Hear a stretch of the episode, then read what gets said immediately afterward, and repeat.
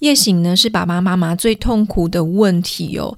基本上来做咨询的哦，通常都是跟夜醒有关系。但是关于夜醒，它其实有不同的样貌。我们在谈夜醒的时候，每一个家庭的状况其实差异很大。那我简单来做几个分类哦，比方说从时间来分，有上半夜跟下半夜的夜醒；从频率来分哦，有一个晚上醒来一次两次，或者呢一个晚上醒来个七八九十次哦，每三十分钟就夜醒。从长度来看呢，有分成很快的，就是睡回去，迷迷糊糊醒来，这样又睡回去。那也有一次夜醒要醒来一两个小时，甚至三四个小时以上哦。从强度来看呢，有一些宝宝啊，他夜醒的时候是惊天动地那种尖叫大哭哦，我们会被吓坏那种。有一些宝宝他其实是笑笑的起来玩耍哈，虽然爸爸妈妈笑不出来哦。所以其实光夜醒哦，它就有分成很多种不同的睡眠问题哦。那有一些也不算问题啦，有一些可能就是一个睡眠状态。所以我们在讨论夜醒的时候呢，我通常都会问爸爸妈妈，你是属于哪一种？今天这个单元呢，我们要来解析其中一个蛮常见，然后也让爸爸妈妈有点痛苦的，叫做频繁夜醒。如果呢，你家小孩有类似的问题，或者你想要预防频繁夜醒的状况，记得收听这一集哦。Hello，我是好眠宝宝的好眠师江佩，你昨晚睡得好吗？我会在这个节目跟你聊让宝宝好睡的秘诀，妈妈的成长，还有英国育儿的生活。欢迎你收听今天的内容。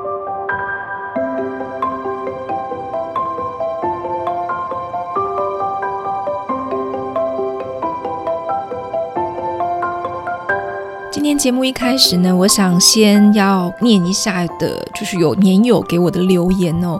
耶，我们终于有留言了，很开心哈。好，那呃，一第一个是友人。嗯他的昵称就叫做友人。他说：“感谢分享，很有帮助哦，谢谢你。”那第二个留言呢是 Cynthia，他说呢：“谢谢好眠师这个主题，不过他没有说是哪一个主题哦。”他说：“宝宝是早产儿，全母乳的宝宝，一岁前每晚必醒一次，直到一岁多会走路之后呢，才比较能完整长睡眠哦。目前一岁四个月，下午大概一点到三点的午觉。”晚上八点半到九点睡着，但最近啊很长，提早三十分钟或一个小时，几乎六点半就起床了。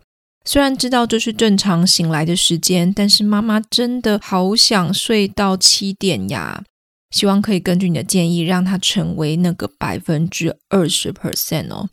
嗯，这个状况的确哦，以现在 Cynthia 宝宝的睡眠时间来讲。有一些宝宝他睡到六点半，其实就差不多了啦。那我觉得可以调整的部分哦，第一个是你可以在白天多让他晒一点太阳，接触阳光，还有呢，呃，给他一点活动力。那第二个呢，可能也要留意一下，就是说他午觉的时间会不会有一点点偏晚，就是午睡之前会不会有点累，或是夜晚长睡之前会不会有点累？因为从我现在来看，我觉得还有机会可以再往前调整一点点。这些方法都可以试试看哦，希望可以帮助到你。上个月呢，好眠师接受一个育儿杂志的访问哦，那被问说：“哎呀，好眠师，小孩夜醒该怎么办呢？”其实这个问题哦，背后有非常多的细节需要聆听哦，因为夜醒哦有很多种类型，那也会需要考量小孩子的月龄哦。虽然很多人会说，不管是什么样夜醒哦，反正你就是给他做睡眠训练，让小孩子练习自行入睡就对了啦。哈，的确啦，自行入睡它可以改善很多的睡眠问题，哈，它可能是那一个关键因素，但是并不表示哦，所有的夜醒都只靠自行入睡就可以解决哦。事实上哦，有不少自行入睡的孩子，他还是会夜醒哦，因为他可能是其他的原因，但是你没有去做这个原因的解决哦。所以今天我们就要来聊这个频繁夜醒。频繁夜醒，我想分成两个阶段来谈。哦，第一个呢是原本睡得好，近期却频繁夜醒。哈，所以我们先来聊这一块哦。频繁夜醒，它比较常发生在一岁以内的宝宝身上哦。大宝宝不是不会发生啦，只是说它的几率相对来讲会比小宝宝低一点哦。大宝宝比较更常见的可能是夜醒久这样。那对照顾者来说，频繁夜醒其实是一个很辛苦哦，我都叫他是催狂魔等级哦，会把爸爸妈妈一整天的精力都给吸走哦。那主要原因是因为呢，大人跟小孩的睡眠周期长度不一样，所以当孩子在周期醒来，他需要哄睡的时候，哇，我们大人正处在熟睡期。熟睡期醒来是很痛苦的耶哦，你们有经历过，应该知道我在讲什么。因为熟睡期它其实是我们人哦，就是白天体力啊、细胞修护的重要时光哦。那我觉得啦，哈，我自己的感觉是哦，孩子的夜醒对我们来说最难熬的不是睡眠睡得少，而是呢我们在深层睡眠的时候被唤醒。其实哦，我们大人只要在深层睡眠当中有可以连睡个三到四个小时哦，基本上哦，体力的修护就可以到一定程度。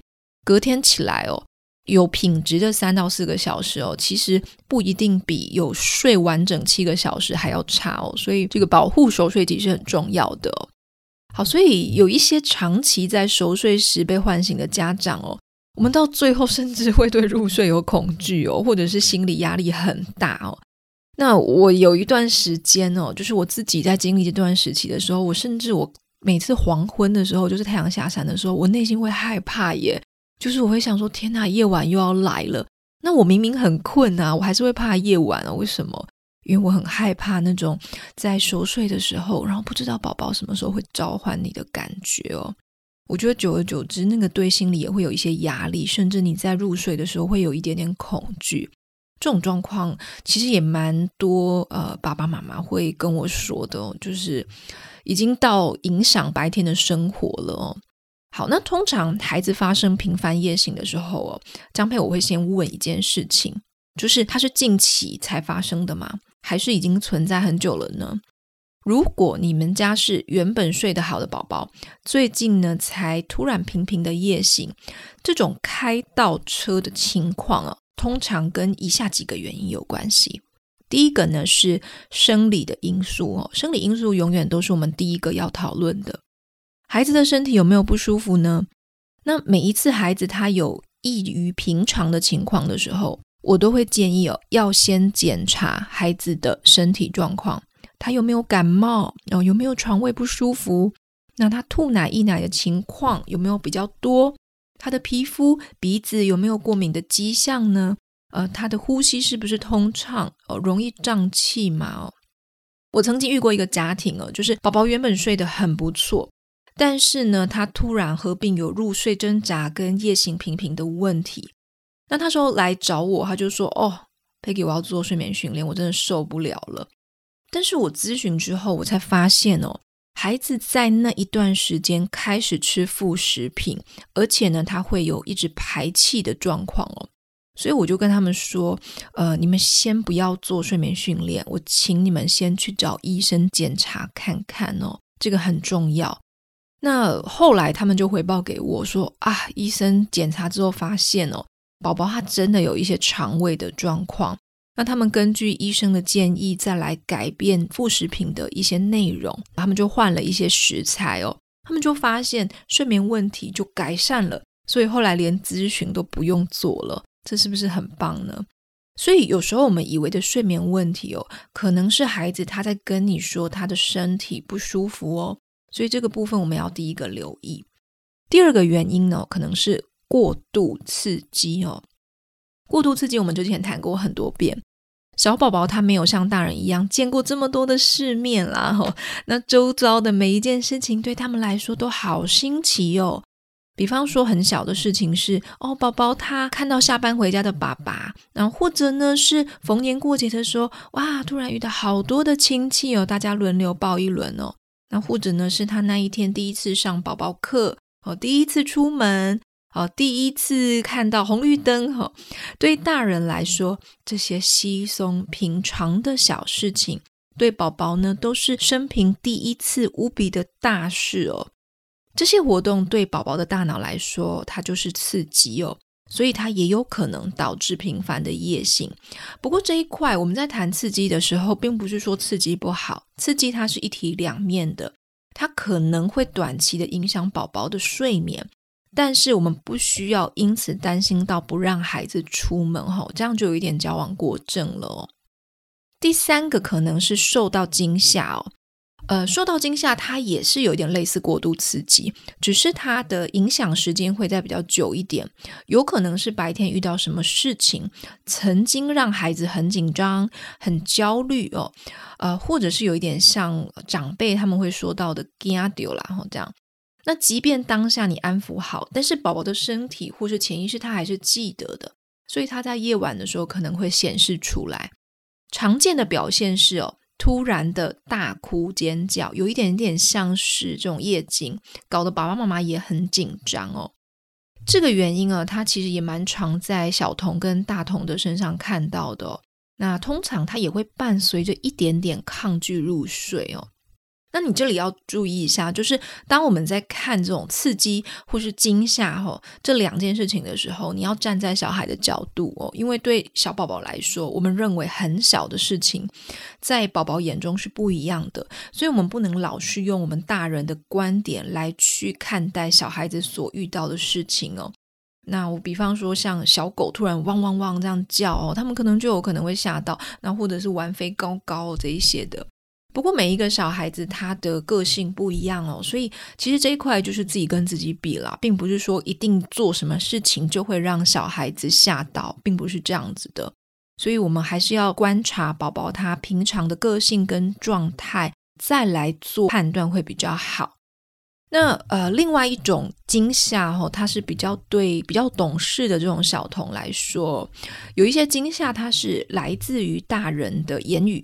哦，可能是爸爸妈妈吵架了哦，那或者呢是呃，他可能看到什么电视节目，有一些呃出现的恐怖的画面呢？那其实现在我觉得现在父母很难，就是说当小孩子他接触到可能 YouTube 啊，或者是手机哦，他可能看到网络上的一些影片的时候，但是这些影片我们有时候没有办法完全的掌握它的内容是什么。比方说，我最近，呃，小苏打他幼儿园就发给我们一个讯息哦，里头就有提到说，哦，有一些小孩子他们好像在讨论一种比较恐怖的卡通，好，那个卡通呢是针对比较大一点的，可能青少年来画的。那那个动画里面就是会有一个会吃人的玩偶。那对有一些小孩子来讲，这个对他来说可能就不是有这么好的影响哦。第一个，他可能掺杂点暴力，我们不希望让他看到这些事情。那第二个呢，是他可能对一些比较胆子没有这么大的小朋友，他就会很害怕被玩偶吃掉这样子哦。那另外还有一些是我们大人平常的玩笑话哈。那我像我们小时候，长辈就有时候会讲说：“哎呀，你再不乖，我就把你送给谁，我就把你丢掉，我就把你送到警察局。”我每天小时候好像比较常听到这种话。那我自己也有呃看过，有大人也是长辈啦，就一群大人哦，他们在跟小孩子说，他如果没穿裤子的话，或者是说他不吃什么东西的话，他的小鸡鸡会飞走。但那个小朋友，他当时他大概是四五岁吧，他就很紧张，他就说啊，小鸡鸡真的会飞走吗？然后他就一直去看他的小鸡鸡，然后夜晚的时候，他就呃时不时就会起来看他的小鸡鸡还在不在哦。那我觉得这些话可能对大人来说只是开玩笑，但是对小孩子来说不是的，他们会真的很害怕。那他内心产生恐惧的时候，也有可能会间接的影响到睡眠哦。所以，其实我们在日常生活当中，尽量避免说用这种比较恐吓或者比较负面的方式来警告小孩子。虽然我们可能是出于善意，可能是想让小孩知道说哦，不要做这些事情，但是有时候反而会有反效果。